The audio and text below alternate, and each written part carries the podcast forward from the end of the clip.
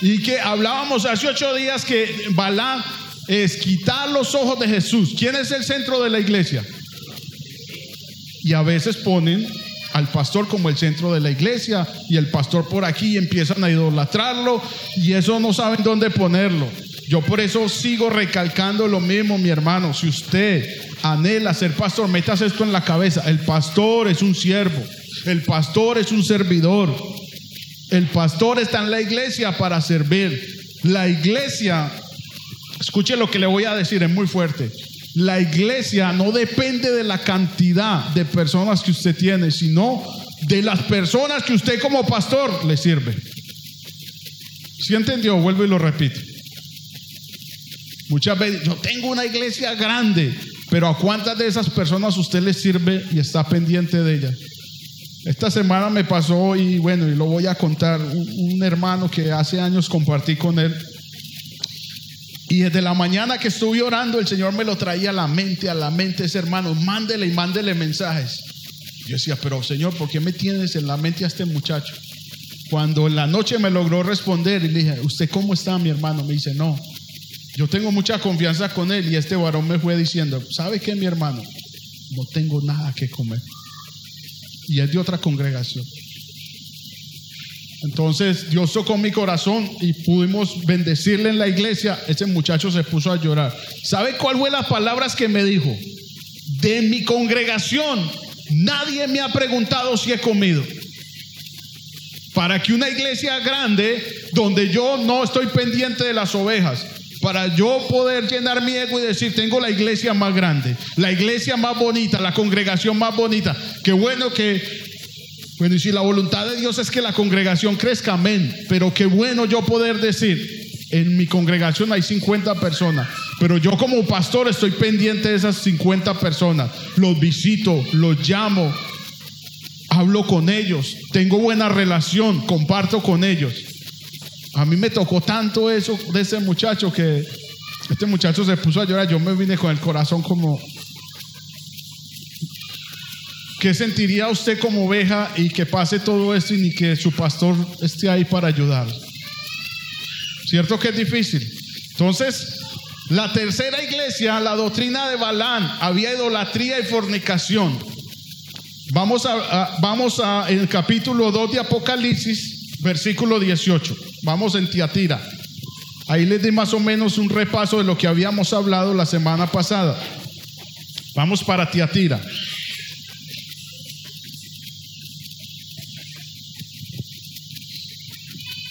Capítulo 2 de Apocalipsis, versículo 18. Dice la palabra del Señor.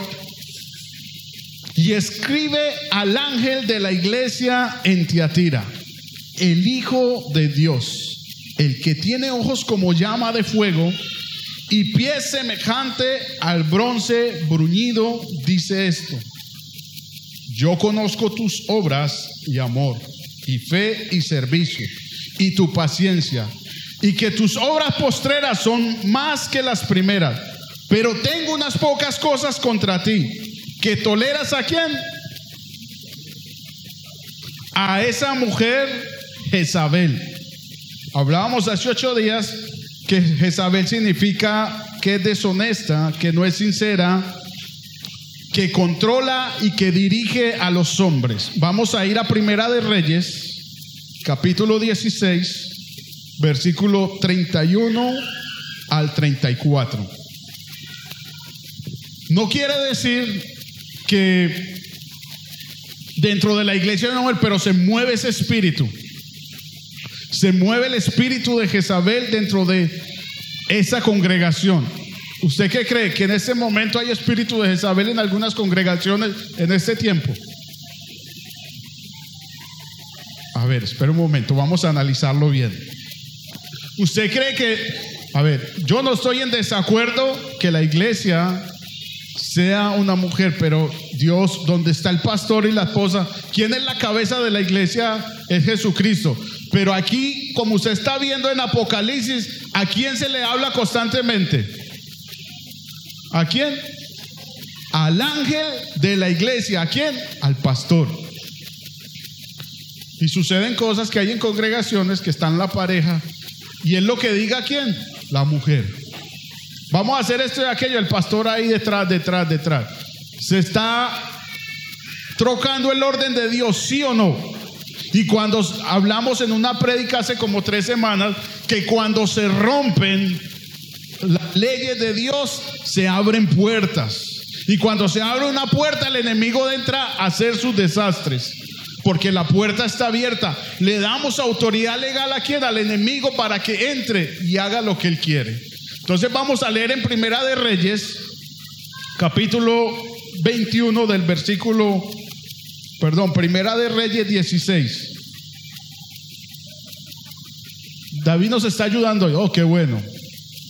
Porque le fue ligera cosa andar en los pecados de Jeroboam, hijo de Nabat, y tomó por mujer a quién? A Jezabel, hija de Edbal, rey de los Sidonios, y fue y sirvió a Baal y lo adoró. ¿De qué cultura era Jezabel? ¿Y qué hacía Jezabel? Adoraba, era idólatra. Y el rey se unió con una mujer que no era de agrado e hizo altar a Baal en el templo de Baal que él edificó, edificó en donde? En Samaria, versículos 33 y 34. Hizo también acá una imagen de acera, haciendo así acá más que todos los reyes de Israel que reinaron antes que él, para provocar la ira de Jehová, Dios de Israel. ¿Cuál fue la recomendación que el Señor le dio al pueblo de Israel? Que no se juntarían con los pueblos que paganos. ¿Y qué hizo este rey? ¿Se juntó con quién o se casó con quién? Con Jezabel. ¿Y qué hacía ella? Rendía culto a Baal. Y, aparte de eso, ¿qué más hacía Jezabel? ¿Controlaba a quién? Acá. Recuerda lo que les comenté hace ocho días de la viña. El rey quería esa viña la viña de Nabó y no se la vendió. Y fue Jezabel bien tranquilita. Necesitamos la viña, véndemela. No se la quiso vender. ¿Y qué hizo Jezabel? Lo mató, le dijo, tranquilo, ahí está la viña. El rey acá debería haber tomado cuenta, pero ¿qué hizo él ni perezoso? La recibió. Y hoy sucede eso, hoy en día sucede en las iglesias. Hay idolatría, se mueve el espíritu Jezabel, dentro de las congregaciones actualmente. ¿Por qué estamos estudiando esto, mi hermano? Vuelvo y le repito a las personas que están hoy con nosotros. Uno muchas veces se queda asustado y se pregunta, hombre, somos del pueblo de Dios y yo veo en tal congregación que hay amor al dinero, que hay idolatría, que los que están sirviendo están en fornicación, que los que están sirviendo están en adulterio. ¿Por qué nos extraña eso si el mismo Señor le dijo a Juan que escribiera lo que estaba sucediendo en las siete iglesias de Asia? Pero no nos preocupemos por eso, porque el Señor hacía unas recomendaciones claras y el Señor está hablando también en este tiempo a su iglesia. ¿Qué nos dice? Arrepentámonos, cambiemos lo que estamos haciendo. Lo que tenemos que abrir los ojos nosotros como creyentes que si estamos en un lugar así y están haciendo eso, ¿qué tenemos que hacer? Seguir ahí. Tomar una decisión, pedirle al Señor si es hora de salir de ahí, mi hermano. ¿Por qué? Porque yo no voy a estar en un lugar donde hay un orden y donde Jezabel está controlando toda la iglesia y están haciendo lo que quieren allí. Hay idolatría y hay fornicación y hay adulterio. Hay iglesias que se mueve el espíritu de Jezabel, un, un sensualismo, una provocación a los hombres. Hay algo tremendo. No, vamos a seguir leyendo en Primera de Reyes, ahí mismo donde estamos capítulo 21 del versículo 25 al 29. Estamos hablando de Jezabel, quién era, para que usted entienda qué era lo que Juan estaba escribiendo a la iglesia de Tiatira. Segunda de Reyes, primera de Reyes, 21, 25 al 29. Dice el Señor, a la verdad ninguno fue como acá que se vendió para hacer lo malo ante los ojos de Jehová. Estamos hablando del rey acá. ¿A quién le dio más gusto acá? ¿Hizo la voluntad de Jehová o la voluntad de qué mujer? De Jezabel. Y sigue diciendo, porque Jezabel, su mujer, que lo incitaba. Versículo 26, David. Él fue en gran manera abominable. La palabra abominable es despreciable ante los ojos de Dios. Caminando en pos de los ídolos, conforme a todo lo que hicieron los amorreos, a los cuales lanzó Jehová delante de los hijos de Israel. ¿A quién tenía que agradar acá? Primeramente a Dios, que fue el que lo puso como rey. Pero ¿a quién agradaba? A la mujer, a Jezabel. Se mezcló con la cultura de ella y empezó a hacer todo lo que ella hacía. Amén. 27 David. Y sucedió que cuando acá oyó estas palabras, rasgó sus vestidos y puso silicio sobre su carne. Ayunó y durmió en silicio y anduvo humillado. Como que hubo algo que lo tocó y dijo, Estamos haciendo lo malo delante de Dios. Versículo 28. Entonces vino palabra de Jehová a Elías Tisbita diciendo, 29, lo dejamos hasta ahí. ¿No has visto cómo Acab se ha humillado delante de mí? Pues por cuanto se ha humillado delante de mí, no traeré el mal en sus días. En los días de su hijo traeré el mal sobre su casa. Amén. Volvamos nuevamente allá a Apocalipsis donde estábamos, a la iglesia de qué? De Tiatira.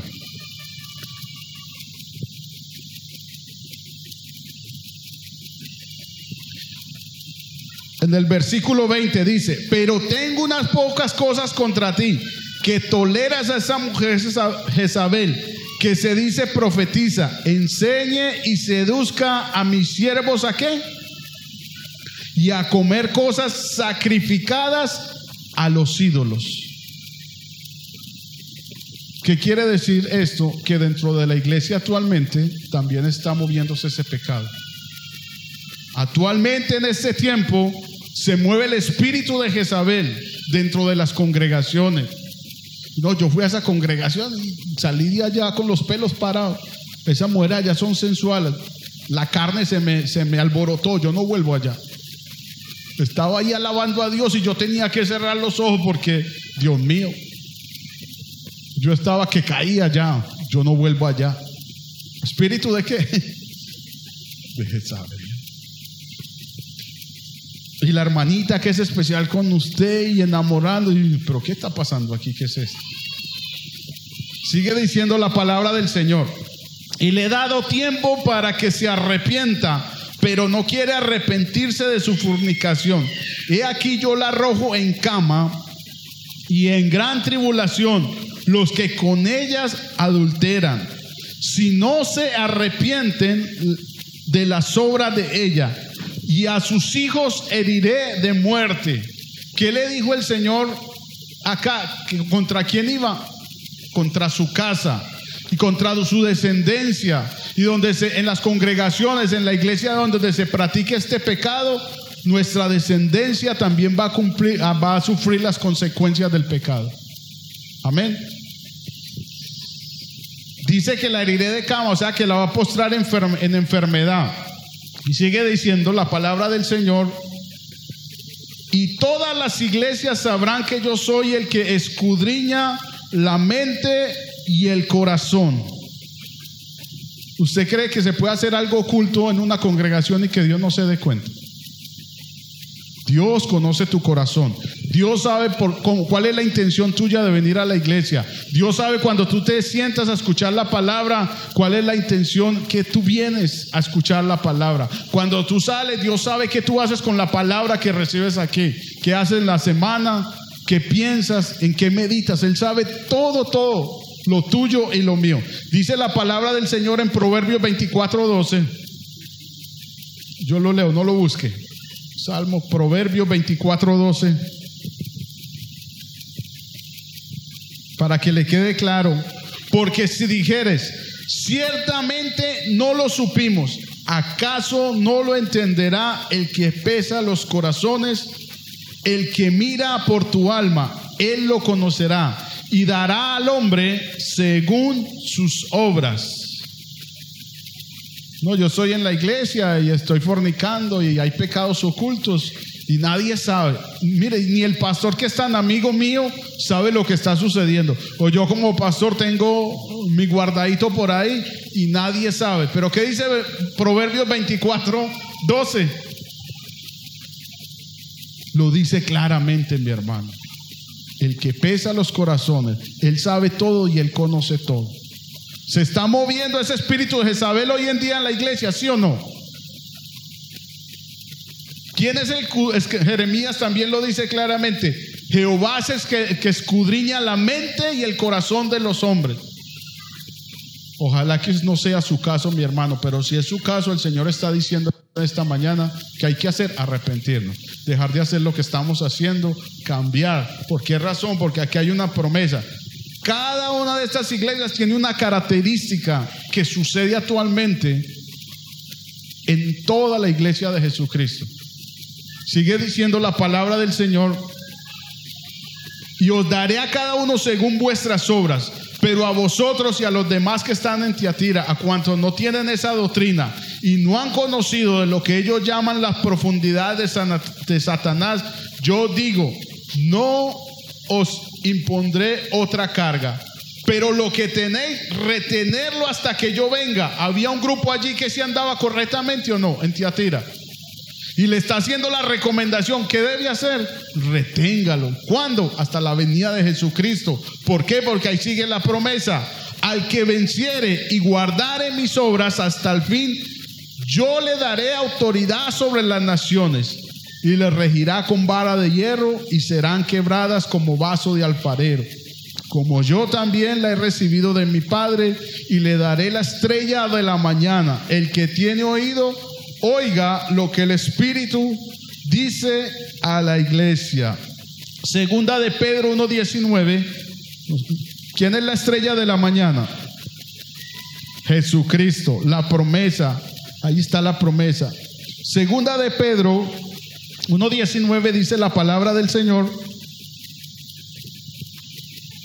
El que tiene oído, ah, esa es la otra parte. Segunda de Pedro David. Tenemos también la palabra profética más segura. ¿Qué tenemos? Espere, yo me gustaría que leamos despacio esto. Tenemos como, a ver, alguien que lo lea duro, por favor.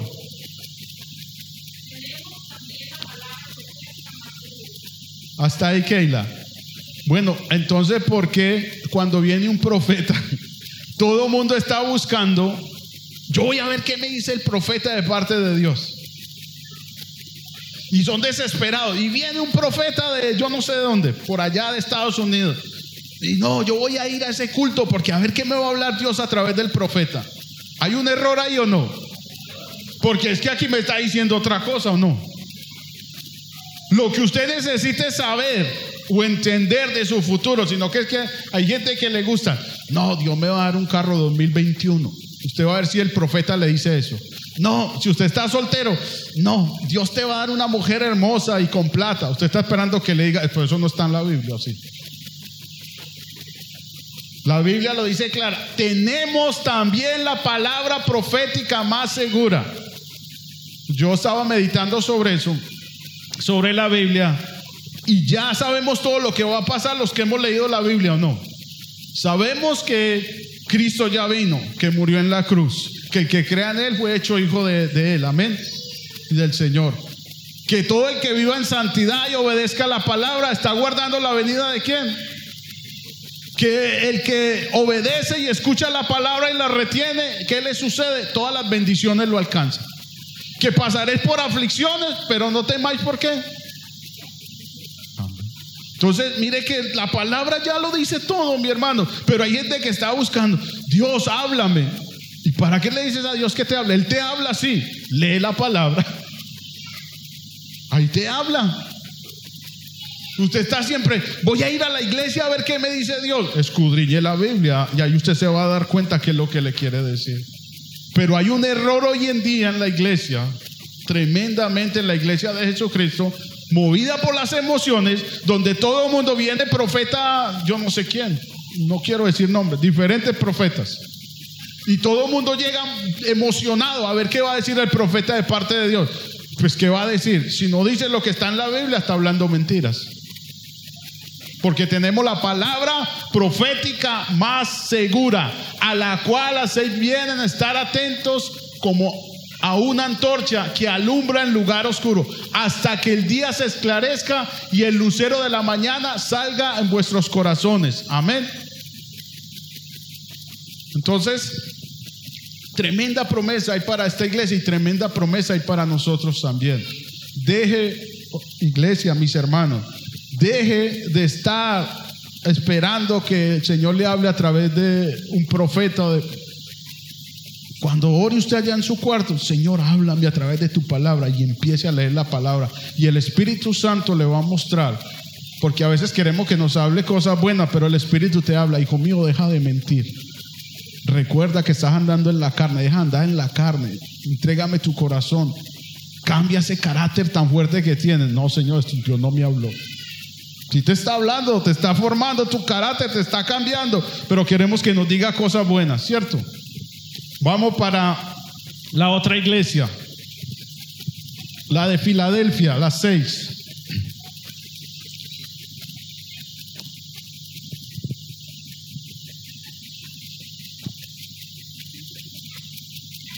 Escribe al ángel de la iglesia en Filadelfia. Esto dice el santo, el verdadero, el que tiene la llave de David, el que abre y ninguno cierra, y cierra y ninguno abre. ¿Usted cree esa parte? ¿Quién tiene la llave del Hades? ¿Y quién prometió que el Hades no prevalecerá en contra de la iglesia? Jesús.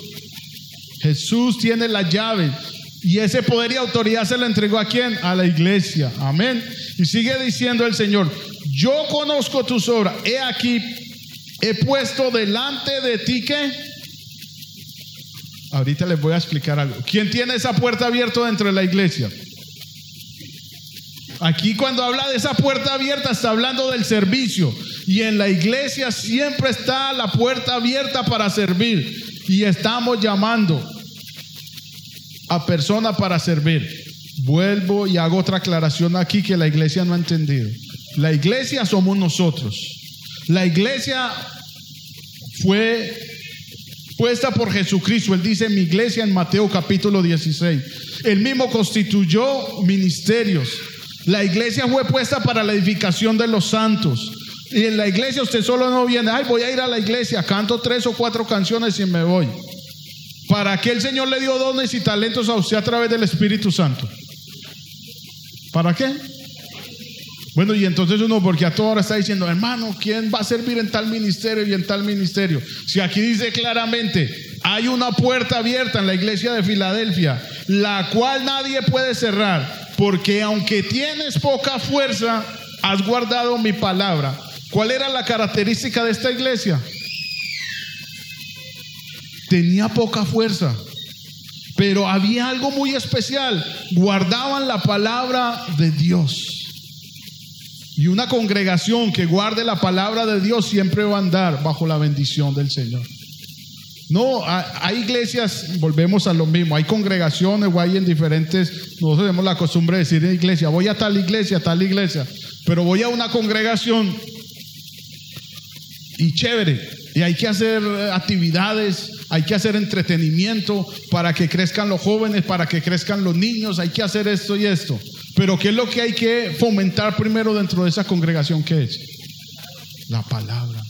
La palabra es la que trabaja, mi hermano. La palabra es viva, es eficaz, corrige, instruye, prepara, redarguye.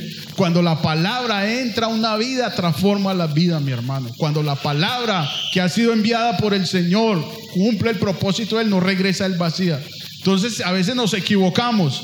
Hay que hacer actividad para que crezca tal cosa y tal cosa. No, mi hermano, vamos a orar y vamos a compartir la palabra, que mientras que se está compartiendo la palabra aquí, el Señor está haciendo su trabajo en el corazón de cada uno de nosotros. Yo puedo dar testimonio de eso. Y hay algunos aquí que podemos dar testimonio de eso. Era una iglesia sin mucha fuerza, pero tenían una característica especial. Qué bueno que Iglesia de Dios Manantial de Vida cumpliéramos esta característica guardar su palabra. ¿Y que es guardar? Atesorarla en el corazón. He guardado tus dichos en mi corazón, en mi mente, para no pecar contra ti. Cuando yo tengo la palabra de Dios en mí, ¿qué hace ella? Me está prendiendo siempre el bombillo cuando estoy haciendo algo incorrecto. Entonces esta iglesia tenía algo tremendo, mis hermanos. Ha guardado mi palabra y no ha negado mi nombre. He aquí, yo entrego en la sinagoga de Satanás a los que se dicen ser judíos y no lo son, sino que hacen, mienten. He aquí, yo haré que vengan y se posen a tus pies y reconozcan que yo te he amado. Por cuanto has guardado la palabra de mi paciencia, yo también te guardaré a la hora de la prueba que ha, venir, que ha de venir sobre el mundo entero. Ahora se está viendo eso, no. Me, gocé cuando Toniel decía ahorita que estaba cantando aquí. Aquí no le tienen miedo al COVID porque no hay distancia, pero aquí se cumple esa promesa. Si guardamos la palabra, ¿quién nos guarda? Y eso ha sido lo que yo he estado pensando estos días, Señor. Yo voy a tratar de guardar tu palabra, Señor, porque yo sé que tú estás conmigo. Tú has prometido que tú guardas mi salir y mi entrar, que tu ángel está guardándome y defendiéndome donde yo voy. Cuando voy en el carro, tú me guardas y me cubres. Pero cuando yo no estoy haciendo lo que dice la palabra, ahí sí uno le da como temor. Porque cuando usted se mete a un lugar que no debe estar y usted ahí orando, Señor, guárdame. ¿Será que Dios lo guarda ahí? O cuando usted está cogiendo algo que no es suyo, Señor, ayúdame para que... Para que no... ¿Será que Dios sí le va a hacer eso? Pero cuando usted anda tranquilo y confiado y guardando su palabra, sucede lo que sucede aquí en esta, en esta iglesia de Filadelfia. Está la promesa, por cuanto has guardado la, la palabra de mi paciencia, yo también te guardaré en la hora de la prueba que ha de venir sobre el mundo entero. En ese momento está siendo pasado por prueba. Estamos en los días difíciles. Pero el pueblo de Dios tiene que confiar, creer en el Jesús que nos reunimos los domingos a adorar aquí y brincamos y algunos lloran y hablan en lenguas. Pero cuando viene un problema, una dificultad, están, son los primeros que están escondidos, muertos de miedo. Y entonces, ¿a quién estaban adorando? ¿A cuál es el Dios que le sirve? ¿A cuál es el Dios que dicen que es grande y poderoso? Y sigue diciendo, que ha de venir sobre el mundo entero para probar a los que moran sobre la tierra. Y aquí yo vengo pronto, amén. Retén lo que tienes para que ninguno tome tu corona. Al que venciere, yo lo haré columna en el templo de mi Dios. Y nunca más saldrá de allí y escribiré sobre el nombre, sobre él el nombre de mi Dios y el nombre de la ciudad de mi Dios, la nueva Jerusalén, la cual desciende del cielo de mi Dios mi nombre nuevo, el que tiene oído, oiga lo que el Espíritu dice a la iglesia. Poca fuerza, pero ha guardado la palabra del Señor esta congregación. Qué bueno que nosotros cumpliéramos algunas características que hay aquí. De que cuando seamos probados y pasados por tribulación, venzamos, venzamos. Que no dejemos el primer amor que no dejemos meter espíritu de balán aquí en ningún momento, que no idolatremos a nadie, que el espíritu de Jezabel no se mueva aquí, en el nombre de Jesús. Y la iglesia de la Odisea dice, escribo al ángel de la iglesia de la Odisea, he aquí el amén, el testigo fiel, el verdadero, el principio de la creación de Dios dice esto. Aquí es una parte que también está sucediendo hoy en día. Llegan a la iglesia y uno no se sabe si son fríos o calientes. ¿Cómo somos nosotros aquí en la iglesia? No me responda. Yo conozco tus obras, que ni eres frío ni caliente. Ojalá fuere frío o caliente, pero por cuanto eres tibio no frío ni caliente, te vomitaré de mi boca. Allí en esta ciudad había, eh, el acueducto era subterráneo y las aguas eran tibias. Y las aguas tibias la usaban para que la gente le daban a uno como ganas de vomitar. Por eso el Señor aquí hace esta ilustración y dice, ni eres frío ni caliente, sino tibio. Hay iglesias que son tibias en este tiempo, hay congregaciones que son tibias. Hay en una semana que están, aleluya, Dios les bendiga, hermano, tengo la unción, la llenura del Espíritu. Y a la otra semana, Vamos a alabar a Dios. Y están ahí en la silla así como...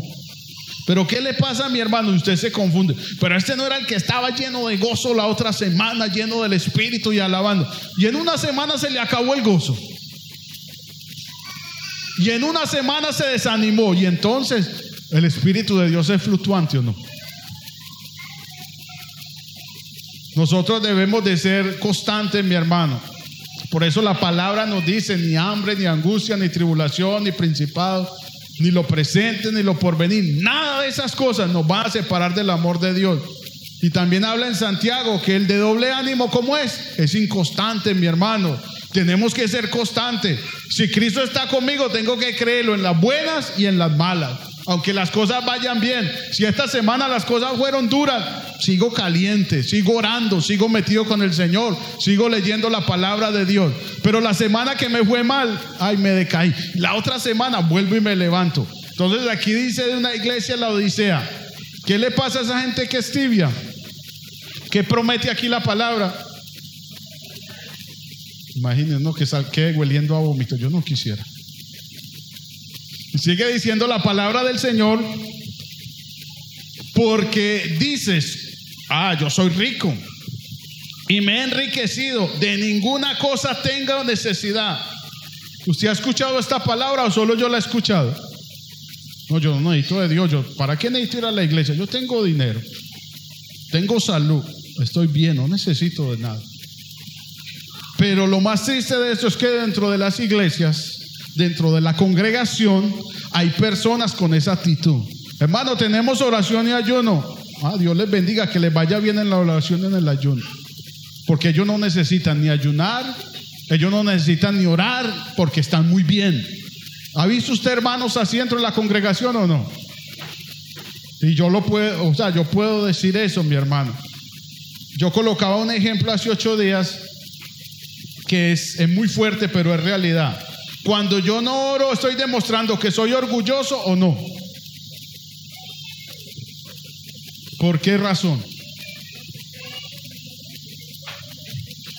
Porque la oración es esa forma en que yo puedo decirle al Señor, Señor, necesito de ti. Guíame, dependo de ti. Yo solo no puedo, Señor. Pero cuando yo no oro, digo, no, no necesito de Dios, tengo todo. ¿Y cómo respondían aquí? Porque tú dices, yo soy rico y me he enriquecido y de ninguna cosa tengo necesidad. ¿Y cómo le responde? Y dice, y no sabes que tú eres un desventurado, miserable, pobre, ciego y desnudo. Por tanto yo te aconsejo que de mí compres que oro refinado para que seas rico. Vestidura blanca para vestirte y que no se descubra la vergüenza de tu desnudez. Y unge tus ojos con qué? Con colirio.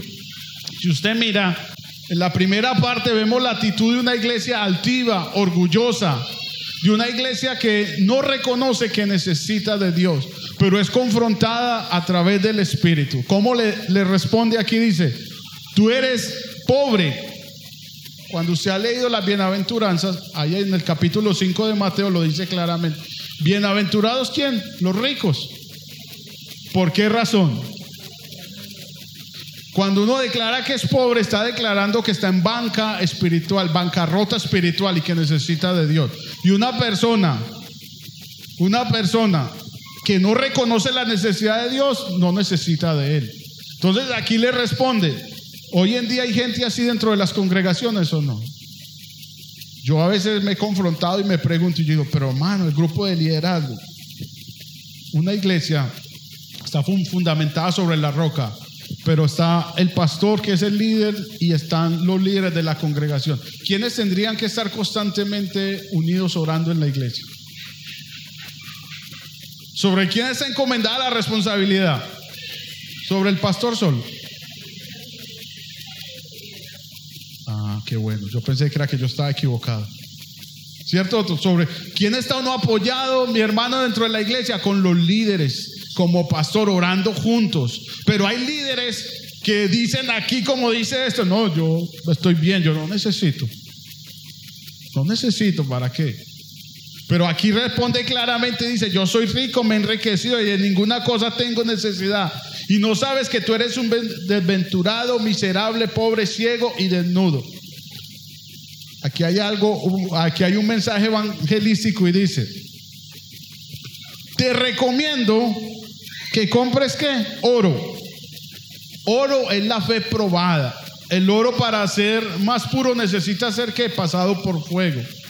¿Qué necesitaba esta iglesia? Que su fe creciera, que fuera probada. como la iglesia de aquí, que fue una iglesia pasada por qué? Por tribulación y por prueba. Pero aquí había tanto orgullo y altivez. Y aquí el Señor a través del Espíritu le está diciendo a esta iglesia, necesito que compres qué? Oro refinado, que tu fe crezca, que sea probado, pasado por el fuego.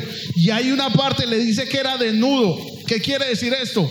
Que no tenía la bendición, dice la palabra del Señor, que nosotros nos fue cambiada nuestra vestidura inmunda y puestos vestidos de qué? De lino fino y resplandeciente. La justicia de Dios nos cubrió. Aunque esta iglesia tenía poderío económico, no estaba ni la gracia ni la justicia de Dios allí. Uno ve congregaciones hoy en día, no, son autos lujosos, dinero, se mueve de todo. Pero ¿será que cuando venga Cristo toda esa iglesia se irá con él? Uno se queda pensando. No, porque aquí hay dinero y todo, todos vamos para el cielo. ¿Usted qué cree? aquí lo dice la palabra claramente. Se creen que tienen todo, pero aquí lo dice claramente. Miserables, son pobres, ciegos y desnudos.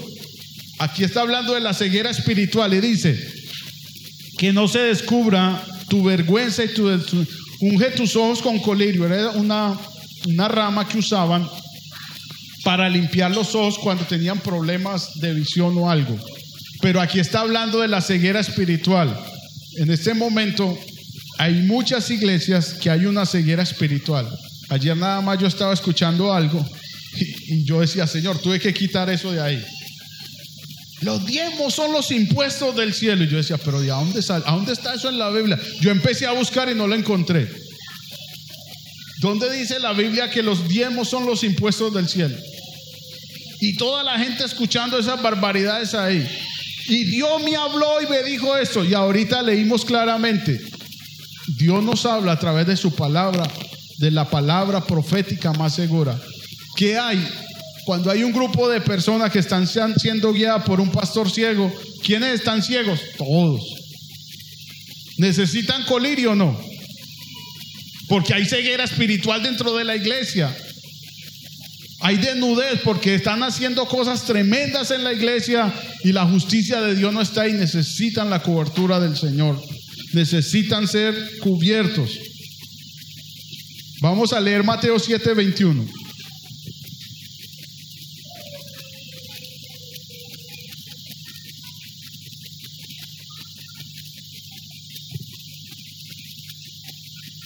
David lo... Ah, ya lo coloco. También dimos un mensaje sobre esta parte. ¿Recuerdan el mensaje? Que dice, no todo el que me dice Señor, Señor, entrará en el reino de los cielos, sino que... ¿Recuerdan el mensaje que dimos? Que nosotros somos muy dados a decir Señor, Señor. Pero Él nos está demandando hacer cosas y cuando nos dice que las hagamos, ahí sí le dejamos de decir Señor. Y somos felices orando, mi Señor, tú eres mi Señor, mi Señor. Pero la palabra Señor quiere decir que Él es el amo y nosotros los siervos. Y cuando el amo habla, los siervos tienen que servir. Y aquí representa esta parte de una iglesia tibia. ¿Tibia qué? Que dicen que Jesús está ahí en medio, pero no quieren reconocer que esa iglesia es de Jesús y que Él está haciendo la obra ahí. Amén. Volvemos nuevamente aquí a Apocalipsis, donde estamos. Me pasé cinco minutos. Pues que vea, yo te reprendo para que vea. Yo reprendo y castigo a los que amo. Sé pues celoso. Vuelve y dice, arrepiéntete. He aquí, yo estoy a la puerta y llamo. Si alguno no oye mi voz y abre la puerta, Así si alguno oye mi voz y abre la puerta, entraré a él y cenaré con él y él conmigo. Al que venciere le daré que se siente conmigo en mi trono, así como lo he vencido y me he sentado con mi Padre en su trono.